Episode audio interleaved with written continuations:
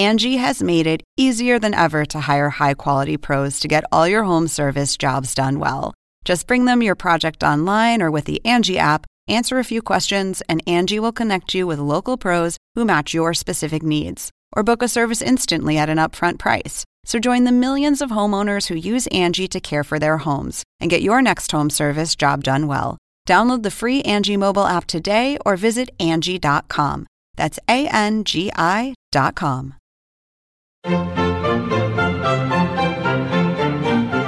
Según el diccionario de la Real Academia Española, La cultura pop se define como el conjunto de las manifestaciones en que se expresa la vida tradicional de un pueblo. Nosotros la definimos como Música, cine, televisión, famosos teatro, moda. y arte. ¿Y tú? ¿Cómo, ¿Cómo la defines? Somos Zona Pop, con Marisabel Houston. y Javier Merino. Y comienza el episodio número 9 de Zona Pop. Dere Pop, You Can Stop. Hola, Merino. Y yo así, imaginándome a NSYNC y a Marisabel bailando al lado de ellos como Michael Jackson en entrega de, en entrega de.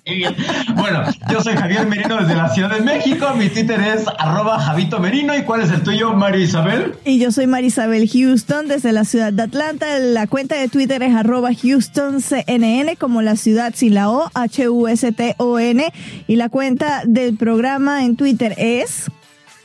Zona Pop CNN. Pero a ver, yo tengo una duda y ayer me pasó, esta semana me pasó con Alex Ubago. Ok. Di tu nombre. ¿Es María Isabel o Marisabel? Marisabel, todo Ah, pegado y con Y. Ok, ya, tenemos ahí ya la aclaración. eh, sí, Alex lo escribió porque, eh, a ver, Merino estuvo en, la, en el showcase, la presentación oficial del disco de Alex Ubago, Canciones Impuntuales, nuestro protagonista del podcast número 8, el pasado, que también lo puede escuchar acá en Apple Podcast o en TuneIn. Y bueno, fue a la presentación que fue allá en Ciudad de México y él tan gentilmente eh, buscó un CD para que me lo autografiara. Claro, tan gentilmente y yo por el WhatsApp. ¿Cuánto tienes el CD? Dame la foto. ¡Ah! y escribió María Isabel. Pero no importa, se lo perdono. Así se llama mi mamá. Después mi mamá me lo va a querer quitar. Ah, bu- pues ahí está, era dedicado a tu mamá. Ahí está. bueno, a ver, Merino, tenemos un programa bastante cargado el día de hoy, ¿no? Y tú estás feliz porque además la invitada de este show es uno de tus personajes favoritos del planeta Tierra entero, ¿no? ¿Sabes qué? La invitación que le hicimos a Doña Tigresa del Oriente a ser parte de Zona Pop, cuando me contestó su representante, su manager, yo dije, ¿es en serio? ¿Es en serio? Y me emocioné como si a ti los Backstreet Boys te hubieran subido al escenario en Las Vegas y te hubieran cantado y te hubieran dado la rosa. Así es la comparación que yo puedo poner del sentimiento que tuve al recibir la, confirmación de la representante de la Doña Tigresa Pop. ¿Cómo me conoces? Porque sabes que ese es uno de mis sueños, que me den una serenata, ¿no? No sé Pues si en es Las que- Vegas, pero, pero sí en algún escenario. Pero además, me A ver, que ellos cuando, me están escuchando. Backstreet Boys, Serenade Me. cuando invitaron a Pérez Hilton a Las Ay, Vegas y no, le yo dieron estaba la, muy la rosa. histérica. Exactamente, por eso es que lo digo, porque te estabas como malita de los nervios, queriendo asesinar a Pérez Hilton. Bueno, Pérez Hilton, él nos escucha, nos tiene en el radar y tal vez próximamente se una por acá en Zona Pop. Ya le voy a decir que lo envidio mucho y que él tiene que buscar sus conexiones secretas, conexiones alternas que tiene para que me suba en el próximo escenario. Me voy con él a un concierto. Deberías venir tú también, Merino, aunque tú Eh. eres más en sync que de los Backstreet Boys. Eh, Sí, sí, pues, eh, sí, se podría decir que sí. Tú tienes Se podría foto con sí. Justin Timberlake antes Con de que Justin fuese Timberlake, sí. Justin Timberlake. Sí, fíjate, esa experiencia te la voy a contar rápido. Ajá. Era una entrega de los Grammys en Los Ángeles. Uh. Y yo, o sea, el, el stand, porque para quienes no sepan, en una alfombra roja, te dan un stand, un cuadrito de 30 Chiquitico. centímetros por 30 centímetros, en donde literal tienes que estar gritándole a todos los artistas que pasan para que vengan y se acerquen contigo. Y tú, Justin. No, Sí, en efecto.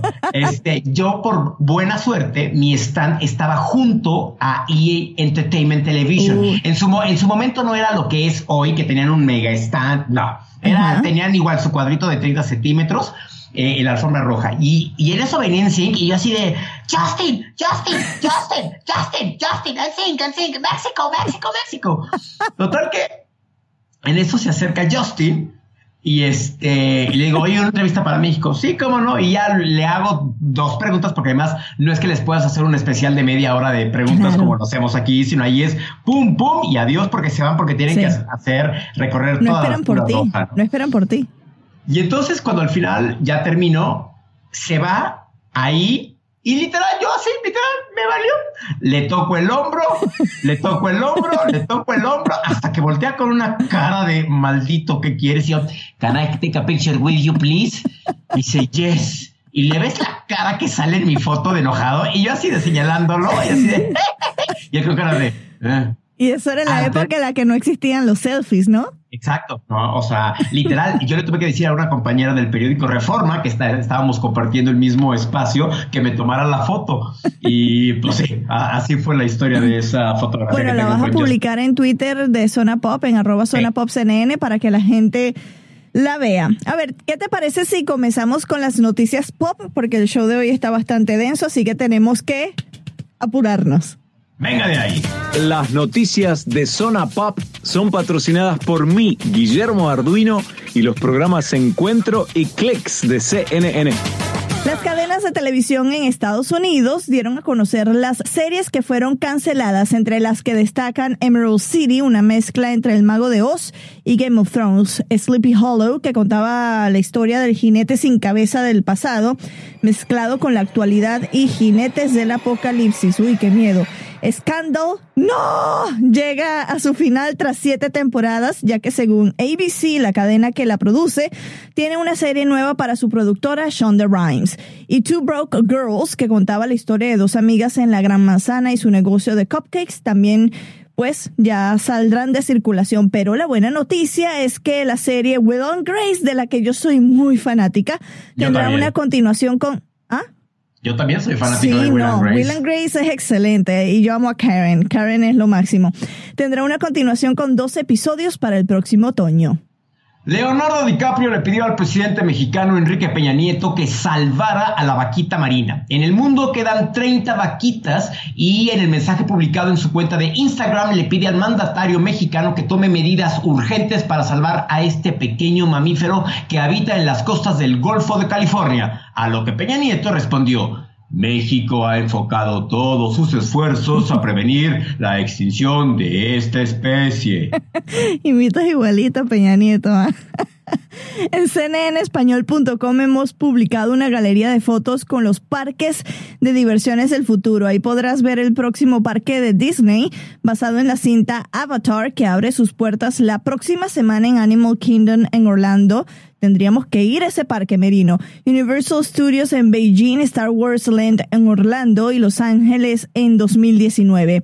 Atlantis Resort en China, el 20th Century Fox World en Malasia. Este es el primer parque de la cadena cinematográfica. Y Paramount Park en Londres con una inversión de 2.300 millones de dólares. Y uno que no tiene ni 300 Tres dólares.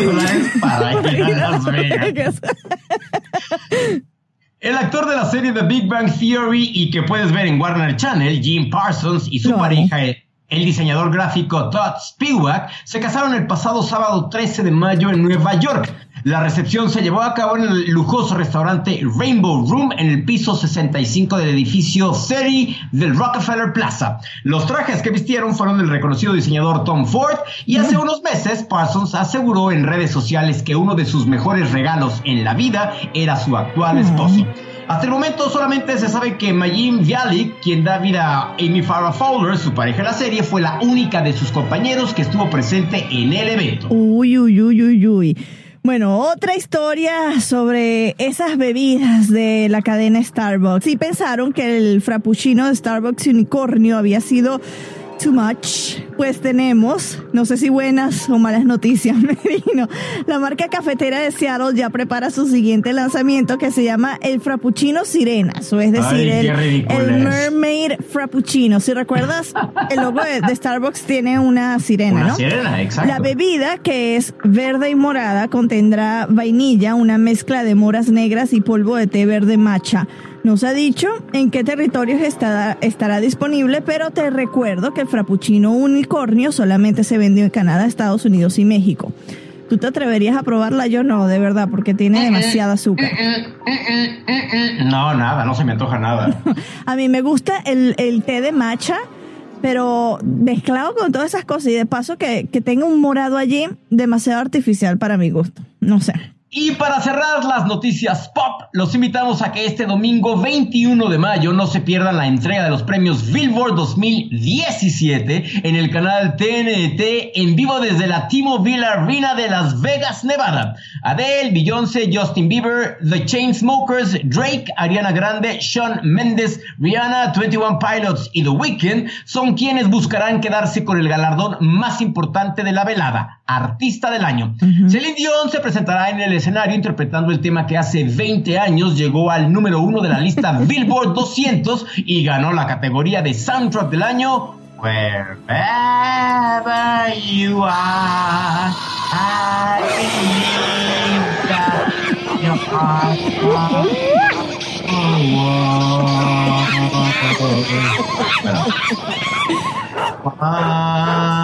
Once more. My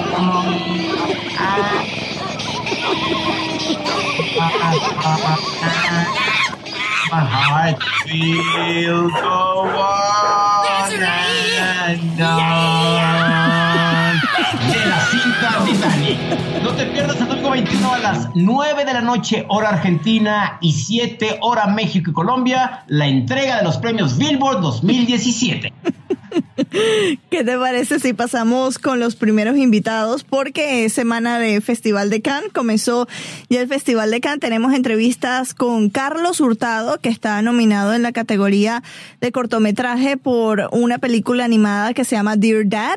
Y también tenemos entrevista con Diana Bustamante Escobar. Ella es productora de cine colombiana y es por primera vez la primera, la primera jurado mujer colombiana en el Festival de Cannes. Esta entrevista la hizo Laila Abushihab de cnnespañol.com. Y bueno, vamos a comenzar con la de Carlos. Bueno, Javier, tenemos un invitado muy especial esta semana. Como pues ya muchos de ustedes sabrán, estamos en pleno Festival de Cannes y justo tenemos a un director mexicano que está participando en una de, las ceremonias de selección de películas eh, en una de las categorías eh, de Cannes y nos va a hablar precisamente de la que está llevando a esta participación. Se trata de Carlos Hurtado que está compitiendo con un cortometraje Hola Carlos, él está conectado con nosotros vía Skype. Hola Carlos, ¿cómo estás? Muy bien, muy bien. Gracias por tenerme hoy. Este, pues felicidades de estar aquí. Carlos, de veras, y lo voy a decir, y Marisabel le pone ruiditos. ¿Qué ahorita lo que estás viviendo. Qué gusto como mexicano, qué gusto como latinoamericano. Muchas felicidades. Pero ¿a qué nos referimos, Marisabel, con esto? Bueno, como ya lo dije en mi introducción, está eh, llevando una película del Festival de Cannes en la categoría de cineastas sobresalientes. Es un cortometraje, mejor dicho. Se trata de Dear Dad, que fue seleccionada entre más de 3.000 participantes provenientes de todo el mundo para competir por, por un premio en este festival. A ver, Carlos, Dinos cómo te sientes al ser uno de esos 25 finalistas seleccionados por el American Pavilion y 25 de 3000. Es, es demasiado y, y, no sé, o sea, a mí me pasara y yo estuviese brincando en una pata. no, es un honor, de verdad. Yo creo que cuando me llamaron fue como un shock, porque como hace dos años también fui en 2015 y la misma, no esperaba la llamada y de repente me llamaron como hace, qué decir, un mes y medio y decía, ¿quién es este? ¿Y quién es la persona que me está llamando? Me dice, pues estamos hablando de Cannes American Pavilion y te quería decir que fuiste seleccionado y digo, ok. Y no me entró en ese segundo porque estaba trabajando con este, una persona que estoy haciendo un trabajo y la señora me dice, llama a tu mamá, llama a tu papá ahorita. Y digo, no sabes que todavía no me entra. No, no, no, hazme un favor, llama a tu mamá. Y me hizo que llame a mi mamá ese segundo, le llamé. Mi mamá brincando dice, ¿cuándo vamos a ir? Ella ya estaba lista del segundo. ya tenía el vestido para la gala, o sea, todo, y tú todavía ni te caía el 20. ¿Cuándo nos vamos? Así estaba. yo creo que ese, eh, fue el proceso un poco, poco como, fue el shock otra vez de, pues el honor, sinceramente, porque hay mucha gente que pues, trabaja bien duro para hacer cortometrajes, largometrajes y es un trabajo muy difícil. cuando estás seleccionado es una cosa bonito porque ves que tu, todo tu trabajo valió la pena y tiene un sentido. Oye, Carlos, Dear Dad, o en español sería Querido Papá, está dedicado a tu padre quien sobrevivió el cáncer. ¿En qué momento es cuando decides o qué fue lo que te marcó para decidir en hacerle un corto a tu papá, un corto animado? So, esa es la, unfortunadamente a veces este, la parte que se confunden de la historia. Esta historia lo que, lo que escribí fue para un lugar que se llama Padres contra el Cáncer, que una de las personas que representa esa organización es Evan Lagoria y también este, está Beto Cuaves. Es un lugar donde ayudan los niños y los papás que están pues, batallando, más los niños que están batallando con cáncer y tienen bajos recursos o les ayudan con este, los miles de hospital y todo eso. So, yo me tuve en cuenta de esta organización, vi de ellos y pues me encantó mucho porque me gusta ayudar a los niños y este, les dije de una idea que tenía de hacer un video para poder inspirar a los niños, igual los papás cuando pasen este momento muy difícil. Y la historia fue, pues sí, era decirlo de mi papá, porque eso lo hice todo de corazón. Mi papá está muy bien, está muy vivo y todo eso. Fue mi abuelito y mi abuelita que murieron de cáncer. Pues yo quería ponerlo en el sentido de alguien que le podía dar gracias, que es importante de mi vida, que es mi héroe a la misma vez ponerlo en la tema que es de, de, cáncer, de cuando estás batallando esa enfermedad, que es una cosa muy grave. Como alguien que, que ha tenido un familiar que ha batallado eh, esta enfermedad, eh, tú al momento de, de, dirigirlo, de escribirlo, ¿qué sentimientos te, te, trajeron a ti a flor de piel y que pudiste transmitir en el cortometraje? Sí, este, sinceramente fue algo difícil para escribir, por, difícil en el sentido de algo bonito, porque pensé de mi abuelito y también pensé de mi papá y por todo lo bonito que ellos son, las personas que son fuertes y pues Infortunadamente a veces nos pasa eso que nos enfermamos y sí, yo, yo creo que lloré cuando estaba escribiendo las letras para, para el cortometraje porque de verdad lo dije todo de corazón, de, de, decirlo a una persona a otra persona y por eso yo creo que se transmite mucho el corazón cuando lo dices de un lugar que de verdad es tuyo. Y eso sí, fue una cosa difícil, pero al final fue una cosa que ayuda a inspirar a los niños y los papás. Oye, Carlos, hablemos un poco de la historia de este cortometraje. Es la historia de un niño que vive con su papá y cómo juegan literal al recibir una manopla de béisbol y una pelota de béisbol y todo el proceso que vive desde que le dicen que tiene cáncer, la hospitalización, las radioterapias y las quimioterapias que recibe, hasta el final donde ya sale victorioso de este mal, de esta enfermedad del diablo que muchos odiamos. Yo quiero preguntarte y decirte algo que me llamó mucho la atención. En la historia, la pelota de béisbol que vemos tiene tus iniciales. ¿Qué sentiste? O, cómo fue que decidiste, sabes qué, voy a poner mis iniciales de Carlos Hurtado en esa bola de béisbol? Yo creo que cuando lo estaba escribiendo, este, quería otra vez decir algo personal y para mí fue una conexión mucho de, chiquito, de tener una conexión con mi papá, ver el béisbol. Eh, él me llevó a ver mi primer juego de béisbol, me llevó hasta jugar en los parques, comprar mis primeras cartas de béisbol, o algo era algo que nos juntó mucho, que era algo muy bonito y por eso puse inicial, porque mi papá también se me llama Carlos Hurtado y eso se lo dediqué a mi papá, porque es Carlos Hurtado también él. So, no era mi inicial, mi intención de poner mi nombre ahí, pues más a mi papá. Cuando él lo vea, que sepa que de, de chiquito cargué esta pelota y cuando estoy grande, que ya, ya crecí, claro, y le quiero dar esta pelota que él me dio de chiquito y decirle gracias papá por todo, porque ese Carlos, fue te quiero comprometer públicamente a que nos mandes una foto de esa pelota con tus iniciales para que la podamos subir. ¿Te late? Te late. Va, ya estás. Carlos, en tu carrera cinematográfica has recibido pues más de 100 nominaciones, creo que para ser exactos son 116 nominaciones en festivales alrededor del mundo y has ganado 51 de estos reconocimientos. ¿Alguna vez te imaginaste que tendrías este éxito cuando estabas pequeño y, lo que soñabas ser en, director? Sinceramente no, porque yo de chico siempre quería, regresando al, al béisbol, siempre quería jugar deporte. Y yo creo que cuando ya tenía como los 17, 18 años, me lastimé el brazo y decidí que necesitaba escoger otra cosa que me encanta igual, que me daba la emoción, la pasión de hacer algo. Y fue en ese segundo que me recordaba de chico que siempre me encantaba ver las películas. Cuando algo mal pasaba o lo que sea, siempre me transmitía otro mundo que era una cosa que te hacía feliz, te hacía sonreír. si querías ver una comedia, para reír, ves una comedia. Si veías una acción, te llevaba una aventura. So, cuando decidí ser el cine, de verdad no me imaginaba que todo eso va a pasar, porque no, no, nunca te lo imaginas tú. Yo creo que cuando haces algo lo haces por amor, no lo haces por ganar, no lo haces por premios. Y esas cosas vienen, pues vienen, y si no vienen, no vienen, pues igual debes de te debe encantar lo que te encanta hacer. Oye, Carlos, mencionabas que estuviste igual hace dos años en Cannes participando. ¿Cómo fue ese primer momento cuando escuchas, has escuchado tanto de este, que es el festival más importante del mundo, y que te digan, órale, ¿vas?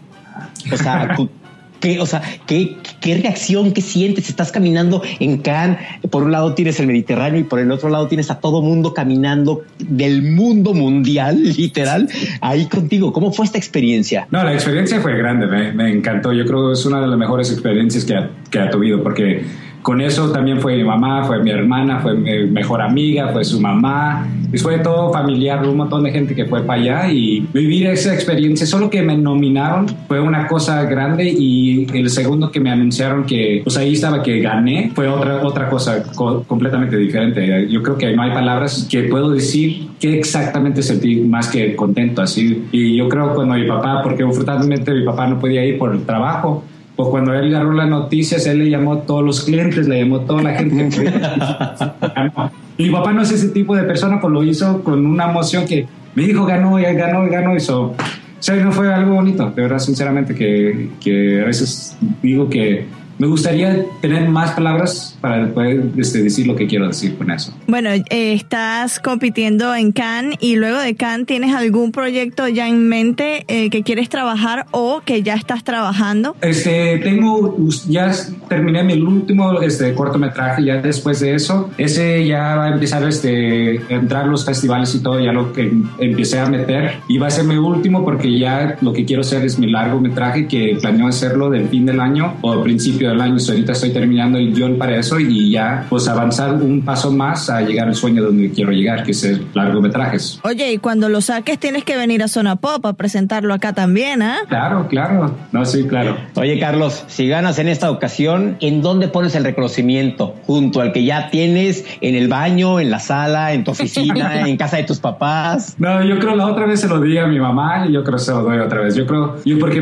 cuando me gradué de la universidad, del colegio, también le di a mi mamá la diploma. Este, yo no soy mucho de tener los trofeos y diplomas, yo se los doy a mi papá porque, a mis papás porque de verdad los agradezco, porque la razón que estoy aquí y, y por qué puedo luchar y por qué sé todo esto es porque ellos me enseñaron de chico que nunca debes de dejarte de, de, caer, siempre debes de levantarte y si te caes vas a aprender algo y levántate otra vez y vas a ser más fuerte. So, por eso siempre los doy las gracias a ellos y también a mis dos hermanas. ¡Qué bonito hijo! Qué bonito hijo que piensan sus papás. Oye, Carlos, te queremos seguir la pista en, en redes sociales mientras estás en el festival. ¿Nos recuerdas, por favor, en dónde te encuentras? Y también para, para los usuarios, nuestro, nuestros escuchas que te quieran buscar y saber cómo vas en esa competencia. Este, me pueden buscar por este Facebook, ponen Carlos Hurtado y van a ver una imagen ahí con un, este, con estoy en un traje y todo. Afortunadamente no tengo ahorita este Instagram, pues también me pueden buscar por mi website que es este www.carloshurtadofilms con una S al final.com. Bueno, ahí ya lo tienen, lo vamos a estar siguiendo y echándole toda la buena vibra para que se vuelva a traer ese, ese reconocimiento a América Latina. Muchísimas gracias, Carlos, por unirte a nosotros en Zona Pop y por favor regresa las veces que tú quieras, ¿vale? Pues muchas gracias por tenerme, de verdad, sinceramente. Qué padre ha de ser, literal, ahí sí estar nominado para estar en Cannes. Eso creo que ha de ser mucho orgullo. Y aparte que lo ganes, uff, qué padre, qué padre. No, debe ser espectacular. Además, como si prestó atención en, en, en esta entrevista, Carlos ya había ganado en la categoría en el 2015, así que ojalá que se pueda volver a traer este premio en 2017 y ya pues se lo daría, como dijo, a su mamá, porque él no le gusta tener, o bueno, a su papá, no le gusta tener estos premios en su casa. Muy modesto, Carlos, ¿no? Siguiente entrevista, ¿a quién es? Eh, bueno, nosotros tenemos entrevista con Laila Abushi Hab, una querida amiga y periodista de cnnespañol.com. Es una de nuestras em, redactoras desde la ciudad de Bogotá, en Colombia, una de nuestras ciudades hashtag favoritas. Y ella logró entrevistar, uno, conseguir y dos, entrevistar a Diana Bustamante Escobar. Es una afamada productora de cine em, de Colombia y que se convirtió en la primer jurado mujer del Festival de Cannes. Ya usted va a saber quién fue el primer jurado hombre y bueno, nosotros quedamos con la quijada en el piso.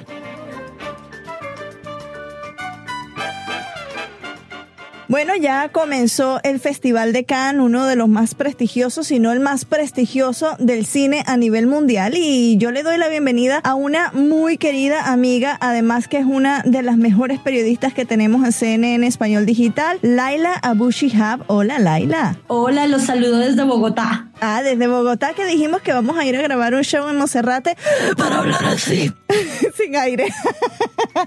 Queremos mucho a Bogotá y bueno, tenemos a Laila, Javier, que estás muy callado, eso me preocupa, pero Javier, te cuento, tenemos a Laila de invitada porque ella logró entrevistar a la que se convirtió en la primera colombiana en ser jurado en Cannes. Se llama Diana Bustamante Escobar. Laila, cuéntanos sobre este personaje porque además es una directora de cine muy reconocida en Colombia, ¿no? Mira, Mari y Javier, bueno, Diana Bustamante es una mujer muy joven, tiene 36 años. ¡Wow! Que de hecho son los mismos que yo tengo. Eso quiere decir que soy joven. eh, y Diana es una de las, en estos momentos, es una de las productoras de cine más reconocidas en Colombia. Okay. Además de que es la actual directora del Festival Internacional de Cine de Cartagena de Indias, que es nuestro festival de cine más importante aquí en Colombia. Y eh, acaba de ser invitada a ser jurada en el Festival de Cine de Cannes. Eh, ella va a participar en una sección especial que se llama La Semana de la Crítica. ¿Cómo es que llega alguien a ser jurado de Cannes? ¿Te lo dijo? pues mira, eh, Diana, ella es muy modesta, ella dice que es como un regalo de la vida, que debe ser que ha hecho las cosas más o menos bien, pero en realidad lo que pasa es que varias de las películas colombianas detrás de las cuales ha estado ella, Diana Bustamante, han llegado a Cannes e incluso han sido premiadas. En el 2015 una película, una de las mejores películas colombianas de los últimos años que se llama La Tierra y la Sombra, que es de un director que se llama César Acevedo. Esa película recibió un premio en el Festival de Cannes, pero otras de sus películas también han estado allá. La película Los viajes del viento, que es de Ciro Guerra, es el mismo director del Abrazo de la Serpiente, no sé si se acuerdan, la que sí. fue nominada al Oscar. Bueno, esa película Los viajes del, viento también fue seleccionada en Cannes y otra película que se llama El vuelco del cangrejo, esa también llegó hasta Cannes y ganó un premio especial en la Berlinale de, Berlín en Alemania. Es decir, muchas de las películas que ha producido Diana Bustamante le han dado la vuelta a los mejores festivales internacionales de cine del mundo y en parte por eso pues ella es, ella es ya una vieja conocida de la casa del Festival de Cannes. Y ella me contaba un dato muy interesante que yo luego confirmé es que cuando yo le preguntaba si era la, la, primera colombiana en ser jurado, me dijo sí, después de Gabriel García Márquez. nada más, nada, nada más. Claro, es la primera mujer, ahí está la distinción, pero el primero primero fue el Gabo. ¿Tú cómo quedaste cuando te dio, te dio esa respuesta? Pues eh, claro, ella me dijo eso y yo por dentro pensaba, hay que confirmarlo, hay que confirmarlo, por supuesto. Eh, Gabriel García Márquez fue eh, jurado de la competencia oficial, que no es lo mismo en lo que va a estar ahora Diana, ella va a estar en la Semana de la Crítica, que es una de las secciones paralelas, y Gabo fue jurado en el año 86, ah. hace exactamente 31 años. Todavía no nacía Marisabel. No, sí, tenía un año. Ah, bueno. Eso es cuando tú estabas trabajando en Cotalía. Cotalía, sí, sí en ese mismo año, estabas sí, trabajando exacto. con Talía. Cuéntenos qué, qué, qué parte de la entrevista a ti te dejó como, wow, que, que te dejó sin palabras. ¿O hay algo en particular que, que, que, que rescatas o que recuerdas con, con especial atención? Pues dos cosas. Uno es que ella ha logrado muchísimas cosas en muy poco tiempo, porque como te digo, como les digo, es muy joven eh, y la verdad es que es una de las productoras de cine más reconocidas en estos momentos de Colombia. Pero además me llamó mucho la atención que ella empezó estudiando ingeniería química, algo que no tiene nada que ver con el cine, nada. wow. Bueno, Laila, vamos a colocar unos extractos de esa entrevista que tuviste con eh, esta famosísima, muy querida por los colombianos productora. Y aquí va algo de la entrevista. La nota la pueden leer en cnenespañol.com, por supuesto. Bueno, ese significado de ese otro, mm, ese otro rol este año es, es muy bonito. Yo siento que es como un regalo, ¿sabe? Como que, bueno, la vida en general conmigo es muy, muy generosa y recibo regalos maravillosos todo el tiempo, pero en relación a mi carrera, pues sí es una cosa muy linda, como ser un jurado siempre es una gran responsabilidad, pero definitivamente es un reconocimiento y dentro de este festival eh, que ha sido mm, de alguna manera como la casa en muchas de mis películas, estar ahora en esta otra posición es como un apapacho, ¿no? Como un regalo de mm, quizás de que lo he hecho más, de que se han hecho las cosas más o menos bien, yo creo, ¿no? Entonces es, lo recibo así, como un, un regalo y un gesto muy lindo de, de los eh, directores de la Semana de la Crítica. Esta invitación, pues, eh, nada, me llegó, o yo la conocí como en febrero más o menos. Es una ocasión muy linda, es una sección muy bonita. La Semana de la Crítica es una de las eh, dos secciones paralelas del festival. La otra es la quincena de realizadores. Y la Semana de la Crítica es una sección con la que yo tengo un especial afecto eh, por muchas razones. Su director artístico, que es eh, Charles Tesson, es un, es un gran amigo, es una persona muy cercana al cine colombiano que ha venido acompañando todo el proceso del cine colombiano en los últimos años. Y es una sección donde yo eh, presenté una de mis últimas películas que fue La Tierra y la Sombra, donde ganó la Cámara de Oro en Cannes. Entonces es un lugar que yo quiero mucho también por la relevancia que tiene en su relación con los nuevos talentos. Es una sección que se enfoca únicamente en primeras y segundas películas de todo el mundo. En la Semana de la Crítica, que es la sección en la que yo soy jurado, no, no había habido antes una participación de ningún colombiano. De hecho, el único colombiano que había hecho parte de alguno de los jurados de las competencias de Cannes eh, fue Gabo, que fue jurado de, de, la competencia oficial en la edición número 35, si mal no estoy, del festival. Wow, pues la verdad, qué buena entrevista, Laila. Muchísimas gracias por compartirla con nosotros. Eh, por supuesto que te estaremos invitando más adelante porque ya eres parte de los de la familia. Sí. De hecho, reservados David Gámez. Entonces, aquí vas a estar más adelante con nosotros, ¿te parece? Genial, yo me dejo invitar y luego yo los invito al mío sobre viajes. Eso, eso. ¿Qué? Queremos hacer uno en Abu Dhabi, ¿nos ayudas? bueno, yo los llevo. Ya dijiste, ya dijiste y te comprometiste. A ver, Laila, dile a la gente cuáles son tus redes sociales para que, para que te sigan y que te lean, porque es una delicia el te los textos que escribe Laila. Bueno, en Twitter yo soy arroba laiabu con i latina, L-A y latina A larga U. En Instagram me encuentran como lai8 en número y eh, tengo un blog viajero que se llama Puntos de Quiebre y lo encuentran en Tumblr. Yo te sigo en todo. Laila, te quiero. Gracias por estar aquí con nosotros. Vámonos con una entrevista que está ¿Tu buenísima. entrevista favorita? No, ah, sí, claro, sí, por supuesto. Claro. Yo la amo, yo la adoro y desde ya soy un tigrillo gracias a ella. Vamos, platicamos en la semana con la Tigresa del Oriente. Tenemos que decir que.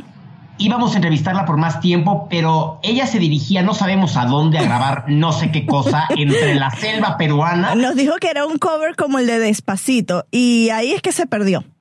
Y perdimos Señal. la mitad, Mitad. de la entrevista con ella, pero platicamos con ella, no saben qué señora tan divertida y la bautizamos como Doña Tigresa. Sí, así es que le decía yo, Doña, Doña Tigresa del Oriente. bueno, vamos a comenzar esta entrevista porque no tiene desperdicio. Una conversación muy especial, Merino. México Estados Unidos y Perú unidos en una sola línea. Tú estás que brincas en una pata y te viniste vestido con tu ropa interior leopardesca. ¿Por qué?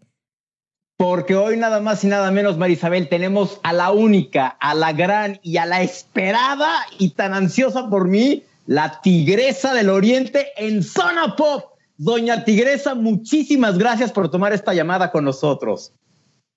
Ay, no, al contrario, gracias por acordarte de mí. Agradezco a la planta donde está ubicada esa emisora, de verdad, de corazón, por tenerme en cuenta y bueno, por estar hablando también contigo, saludando a todo el grupo de las personas que están allá en Planta de Estados Unidos. Hace poquito estaba ahí, llegué el viernes acá a Perú.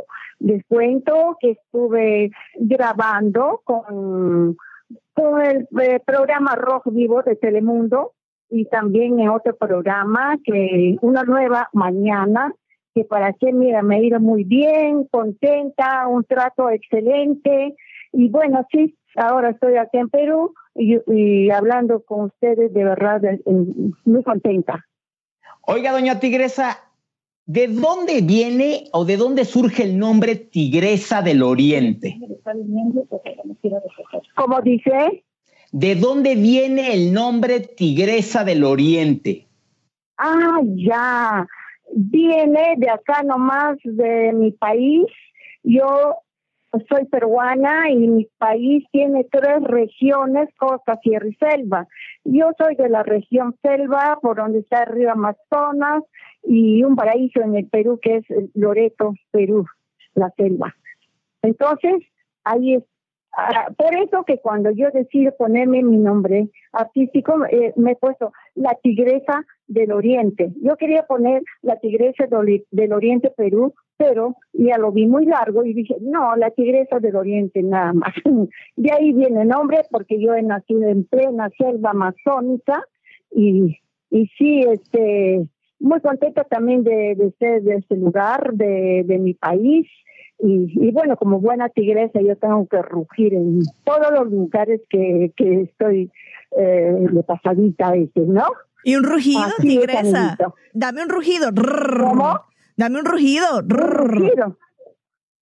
Un rugido para todos ustedes, queridos amigos de México, con todo cariño de tu amiga la tigresa del oriente. Con amor para todos. El rugido de la tigresa. Sí, amiguito. Tigresa, trabajó como empleada doméstica para pagarse un curso de cosmetología y después siguieron pues trabajos como maquillista y peinadora en diferentes cadenas de televisión allá en Perú. ¿En qué momento dijo, yo ahora quiero ser la estrella y que todo el mundo hable de mí y me entreviste y me busque y dé clics a mis videos? Ah, ya, bueno, sí, esto lo, esto lo hice, eh, bueno, yo creo que esa vocación nace, pues ya, uno nace con una vocación, ¿no? De, de, de, lo que uno quisiera hacer, ¿no? En la vida. Así que Dios me dio a mí ese don de poder hacer lo que estoy haciendo, lo que estoy haciendo, pero y ahí me tienes ahora trabajando en eso de la música, dando gracias a Dios por haberme dado este eh, esa visión, ¿no? De poder hacer lo que estoy haciendo. Sí. Oiga, doña Tigresa, ¿qué tanto hay de la Tigresa del Oriente, el personaje, en Juana Judith ¿Qué tanto hay de la tigresa del oriente en Juana Judith Bustos, Agüite y viceversa? No le escucho, estoy subiendo al carro que me han recogido ya de la producción de un programa que voy ahorita a hacer otro cover, así como eh, despacito, ¿no? Eso. Entonces ya, ahora sí, podemos hablar. Dígame, amigo. ¿Qué, ¿Qué tanto hay de la Tigresa del Oriente en Juana Judith Bustos Agüite y qué tanto hay de Juana Judith en la Tigresa del Oriente? Ah, yo creo eh, está dividido en partes iguales, porque mira, yo soy Juana Judith Bustos Agüite, soy una madre de familia con dos hijas, me, me encanta cocinar, me encanta hacer las cosas de la casa, limpiar mi casa. Y cuando estoy de tigresa, pues me gusta hacer eh, eh, el rugido, estar contenta, alegre, ver a mi público que baila conmigo, que, que me corea las canciones y todo eso. Ahí es cuando estoy de tigresa. Ajá. Así está dividido mis, mis cosas. Ahí está bien. Violeta, ya, ya, ya. A ver, Tigresa, ¿cuál, ¿cuál considera que es su mejor éxito? Ya, ya, ya. ¿Cómo? ¿Cuál considera que es su mejor ¿Cuál considera que es su mejor éxito? ¿Cuál considero que es mi mejor éxito? Sí, A ver, ¿en- musical. ¿En cuanto a qué? Musical. En cuanto Ah, musical. Bueno, yo creo que ha, ha sido mi mayor éxito con la primera canción que hice, eh, Un Nuevo Amanecer, porque todas las personas que he podido yo tener contactos personalmente a través de, las redes sociales, siempre me decían que esa canción eh, tiene un mensaje para todo el Perú y el mundo y que la melodía estaba muy rica, muy alegre. Bueno, esa es pues es una autoría mía, ¿no? Que yo tampoco sabía que podía, que era compositora y ahora me dicen que soy cantautora, porque yo escribo mis canciones y también eh, los interpreto, le pongo la melodía y todo eso, ¿no? Y lo que tengo que agradecer de verdad también es a, a la Warner Music de México. Pero esa, esa disquera grande, famosa y a nivel internacional es conocido la Warner Music de México, que cuando yo tenía ya grabado el Nuevo Amanecer, y yo no sé quién fue la persona que colgó ese- eh, esa canción que lo hice, no pensando en fama, no pensando en, en giras, sino porque me gustaba, quería escuchar cómo suena, lo que no pude hacer de jovencita. Pero grande fue mi sorpresa cuando la gente comenzó a llamarme. Pero así también como me llamaban para saludarme, para felicitarme y todo eso, también tuve mucha crítica. Yo, yo, te- yo soy una mujer que tengo mucha personalidad. Cuando yo digo, voy a hacer esto, lo hago. Y lo hago, no lo dejo en el camino. ¿Por qué? Porque si no, uno se queda con esa cosa de que lo hubiera hecho, ¿no? Lo hubiera hecho, ¿por qué no lo hice? Entonces, si tú lo haces, lo haces. Si se salió, salió. Y no salió, no salió, ¿verdad? Eso es la meta que yo siempre me he puesto eh, en la vida, ¿no? Y bueno, yo traté de, de hacer mejor las cosas porque le- mis críticos me decían, no canta nada, que ya está mayor, que por eso, ah, no canto nada, ah, ya, gracias, mis críticos. Me matriculé en el... Pero yo primero les decía, ¿no? Pero que yo no he hecho esta canción para que le guste a la gente, lo he hecho para mí, para complacerme a mí misma, porque de no ser una persona frustrada, porque hay muchos en el mundo, personas frustradas que no han logrado hacer lo que querían hacer en la vida, ¿no? Entonces, eso fue mi motivo. Pero bueno, como ustedes me están dando un pie para poder avanzar, lo voy a hacer. Voy a matricularme, voy a estudiar de importación de voz y etcétera, ¿no? Y eso lo he hecho. Ahora, por, yo no me creo tampoco que soy una gran cantante. Yo hago lo que puedo, lo que sé, lo que, ¿no? Y así tal cual hago mi, mi trabajo musical. He ganado en visita a Madonna, Shakira, Luis Miguel, etcétera, a las grandes divas del mundo. Y por eso me han puesto el nombre pues, de, de la reina del YouTube. Yo llegué a los 14 millones y pico de visitas en poco tiempo, ni siquiera un año. Entonces, eso fue todo. Entonces, a través de esas oportunidades que yo he tenido con televisión, con radio, prensa escrita, y aproveché para dar un mensaje a todas las señoras, señores, incluso a los jóvenes, para decirle, en lugar de estar criticando, mejor que se tracen una meta, que se haga un reto en la vida. Yo voy a estudiar tal yo voy a presentarme aquí en mi país, por ejemplo, se presentan, si no dan el puntaje, no ingresan a la universidad, los chicos se deprimen y, y bueno, hacen lo que no hubieran querido hacer. A esos chicos, en lugar de estar criticando, insultando a través de las redes, mejor que se haga una meta y que logren en lo que quieren hacer. A los señores, a las señoras que también están, se han quedado frustradas, no, que que tengan personalidad, que sigan para adelante. Nunca es tarde para cumplir un sueño. Eh, no hay que tener necesariamente de 15 a 20 años para ser un hombre o una mujer exitosa. Oiga, doña Tigresa, ya que tocó el tema de un nuevo amanecer, ¿se echaría conmigo un pedacito de la canción? claro, sí, por supuesto. Lo cantamos. Desde, usted es de México, yo desde Perú. Le, parece la parte de brinda una sonrisa? Esa parte, ser más cariñoso. Lista. Sé más cariñoso, desde ahí, brinda ¿no? Brinda un Sí, desde brinda una sonrisa, una sonrisa. Sé más cariñoso. Una sonrisa. uno, dos, tres, a ver. más cariñoso. No, desde brinda una sonrisa. Brindo una sonrisa, una sonrisa, más amigable, pone alegría, tú sabes dar amor, entonces tú serás entonces serás feliz. feliz. Domina tu orgullo, no seas egoísta, sé más amigable, si tú sabes dar amor, un nuevo amanecer tendrás. No, bueno, doña...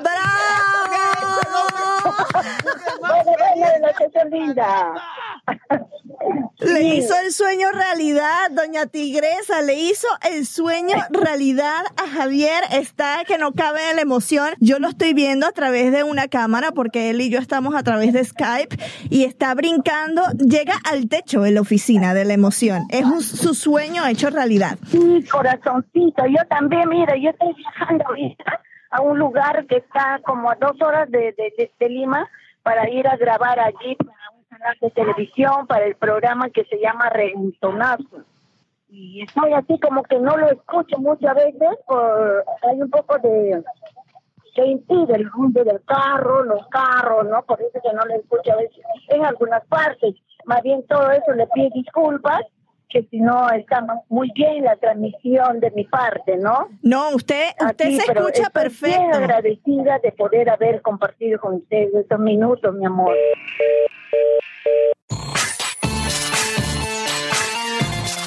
La amo, la adoro, es mi máximo en la vida. Lo que yo daría por tomarme una foto con la tigresa. ¿Tú todavía no tienes foto con la tigresa? No, no tengo. Tengo dos saludos. Uno que me consiguió un amigo en Miami y otro que me lo mandó Cala cuando Cala fue a Perú a entrevistar a varias personas cuando estaba en CNN. Y yo les pasé los datos de contacto de la manager de, la tigresa. La contactaron y, este Ismael Cala me mandó un saludo con la misma tigresa que mismo lo voy a subir al Twitter para que lo escuchen y lo vean. Oye, pero tú eres un fan peligroso porque tienes acceso a mucha información.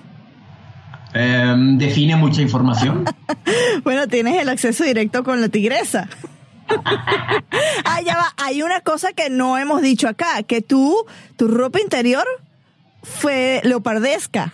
Sí, ese día yo me puse calzones de tigre en honor a la tigresa y se lo dijimos. Le dije, doña tigresa, yo traigo calzones de tigre solo para usted. Subí esa foto no, no, tú le querías enviar esa foto a la tigresa y te dije, no, no lo hagas, por favor. Va a ser harassment, sexual harassment. Y después no, va a llegar. No, no, no, no, no. Vero Molina me va a multar y hasta me va a dar las gracias por trabajar en esta cadena de noticias. Entonces no lo voy a hacer y tampoco voy a subir la foto de mis calzones de tigre al Twitter. Pero ustedes, ustedes nada más imagínense de esas tangas brasileñas en las que es como un hilo, pues así estaba Merino con, con su leopard print.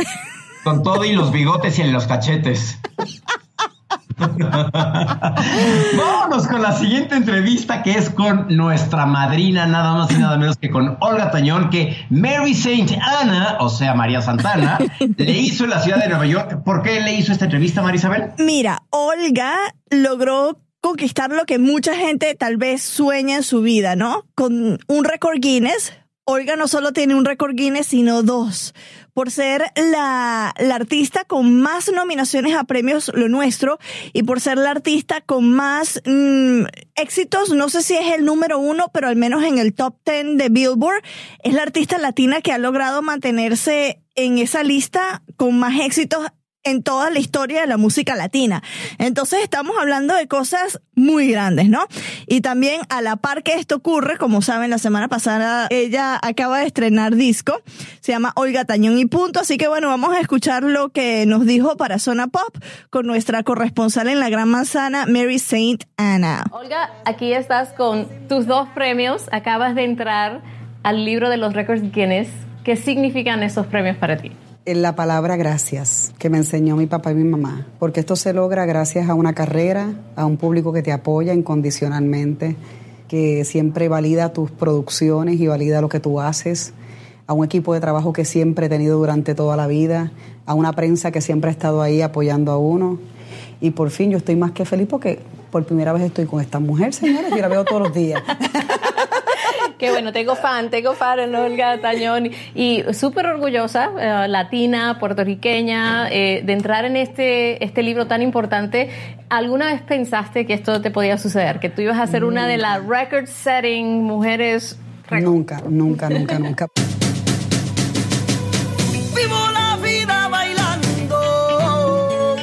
Y también nunca, nunca trabajas para esto. O sea, trabajas por un público, trabajas porque amas lo que haces, trabajas porque amas la música. Desde los cuatro años ando yo dando pininos, tratando de cantar. Comencé cantando ópera, por si acaso. Y jamás y nunca pensé que iba a cantar la música de tu bello país. Merengue. sí, merengue y salsa. Y yo creo que yo he sido afortunada. Acabas de lanzar esta nueva producción discográfica. Eh, los fanáticos han expresado su emoción en todas las redes sociales. número uno en Está iTunes. número uno en iTunes. Oh my God. Eh, cuéntanos cómo fue ese proceso de producción. Ay, sí, pero bien tedioso, porque nos, nos tomó, yo creo que hacían cuatro años y pico y yo no grababa, pero me di a la tarea de querer hacer un disco con calidad, hacer un disco bonito, hacer un disco que me diera satisfacción no solamente a mí, sino al público, porque a veces nos ponemos medios egoístas y queremos grabar lo que nos gusta a nosotros, pero no más bien lo que está pasando y no lo que le gusta al público. Yo he podido meter fusiones en, en este disco, pero no sin perder la esencia.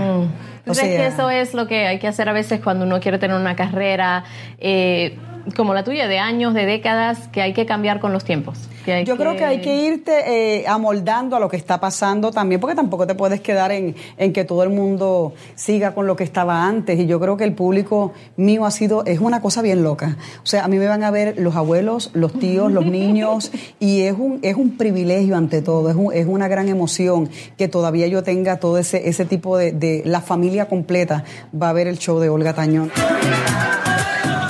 Bueno, y a María Santana la, ocupamos bastante, ¿no? Esta, esta semana. Ella ya se, se ganó el puesto de la corresponsal de Zona Pop en la Gran Manzana porque a quien también entrevistó. Oye, nada más y nada menos que a Juan Esteban, mejor conocido como Juanes. Uf, no, no, no. Juanes, yo no conozco a Juanes todavía, eh, pero sí Yo me sí encantaría, me encantaría entrevistarlo porque se ve que es un gran tipo. ¿Sabes qué? Yo lo entrevisté en México hace varios años y es tan simpático, tan relajado, tan tan cool, así, él tranquilo como si nada, no es de estos artistas que llega con 23 personas atrás, uno Ujú. cargándole el agua, otro echándole airecito, o sea, ese él es pum, relajado, ¿Cómo Exacto, así, así. Pero ¿por qué fue que María Santana conversó con él? Bueno, María entrevistó a, mm, a Juanes por dos cosas. El lanzamiento de su nueva producción discográfica, Mis planes son amarte, y también por un especial slash documental que está sacando HBO Latino, que lamentablemente nada más se va a ver acá en Estados Unidos, que es- se llama The Juanes Effect. Yo, yo tuve la oportunidad y tú también, Merino, tuviste la oportunidad de ver eh, este documental en un avance exclusivo para la prensa. Y sabes que lo que tú decías de la sencillez de Juanes, de que es un tipo que como tú lo ves, así es con todo el mundo, se ve en ese documental. Es como lo dice el nombre, el efecto Juanes. Muestra el efecto que ha tenido Juanes en la vida de otras personas. Obviamente en la vida de su esposa, que le agradece esos tres hijos maravillosos que le ha dado. En la vida de varias personas de, de su natal Colombia, eh, que los ha ayudado a, salir de situaciones poco ideales y, mostrar toda su creatividad e irse en la música. A mí me gustó mucho... em, una parte en la que, la que decía Juan es que si tú tienes un sueño, que lo peor que puedes hacer es que te dé miedo. O sea, que, que no te dé miedo a nada y que te arriesgues. Y yo creo que eso es un mensaje muy, muy bonito. Me, me dio mucho gusto, es un, un especial muy, muy lindo. O sea, la imagen es- está producida de una manera hermosa. Juanes regresa a, la casa en donde, en donde se crió él de pequeño y esa parte es súper emotiva en Medellín. Y no sé, Merino, ¿tú, ¿tú todavía guardas recuerdos de la casa en donde te criaste? ¿Has regresado a esa casa o es el, todavía existe esa casa? Sí, claro, mi madre sigue viviendo en ese vive lugar. allí. Todavía, Todavía. vive ahí, sí. O sea, aquí en México, como en la gran mayoría de...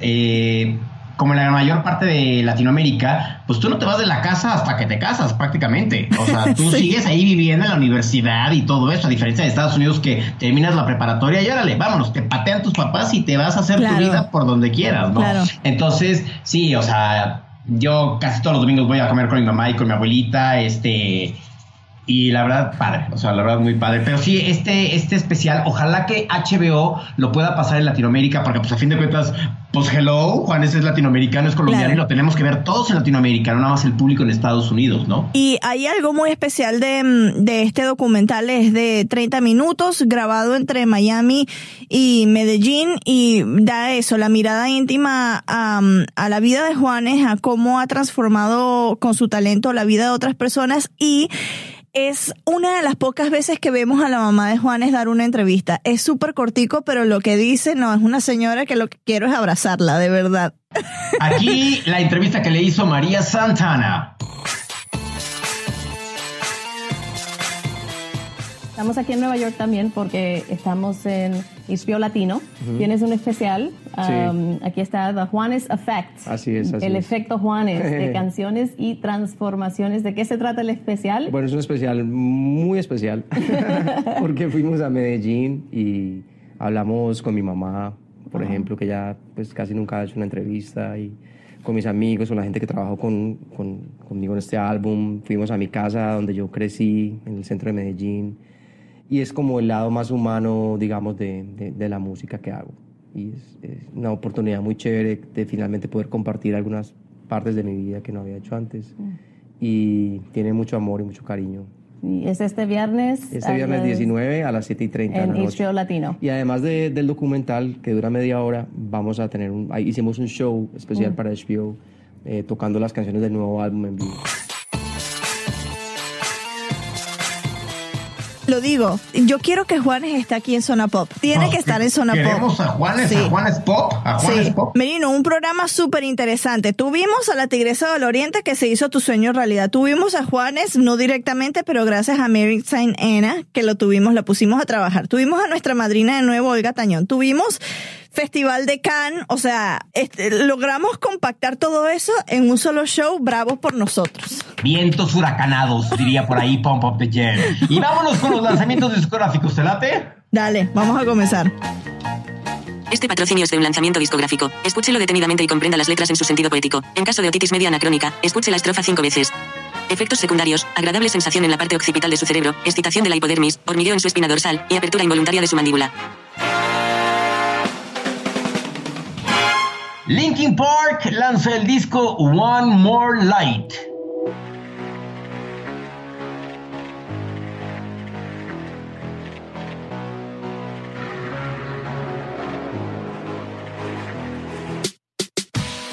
I've got an aching head, echoes and buzzing noises. Snoop Dogg, Never Left. Riders and goons when I build a team. I get it cracking with the snap of the wrist. It's nothing less than a championship. Now peep this. Call a few plays and break the huddle. Check that deep, they in the zone. No Y el grandioso Roger Waters, ¿Is this the life we really want?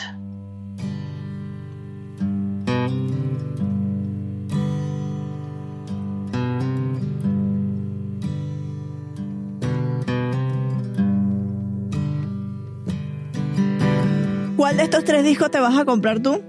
Híjole, yo creo que el de Snoop Dogg me, me llama la atención. Never Left. Y nosotros nunca nos vamos tampoco, pero por este episodio creo que tenemos que despedirnos, si no aquí nos quedamos toda la vida, ¿no? Yo soy arroba Javito Merino desde la Ciudad de México. Y yo soy arroba Houston CNN desde la ciudad de Atlanta y la próxima cita es acá en Zona Pop. Adiós.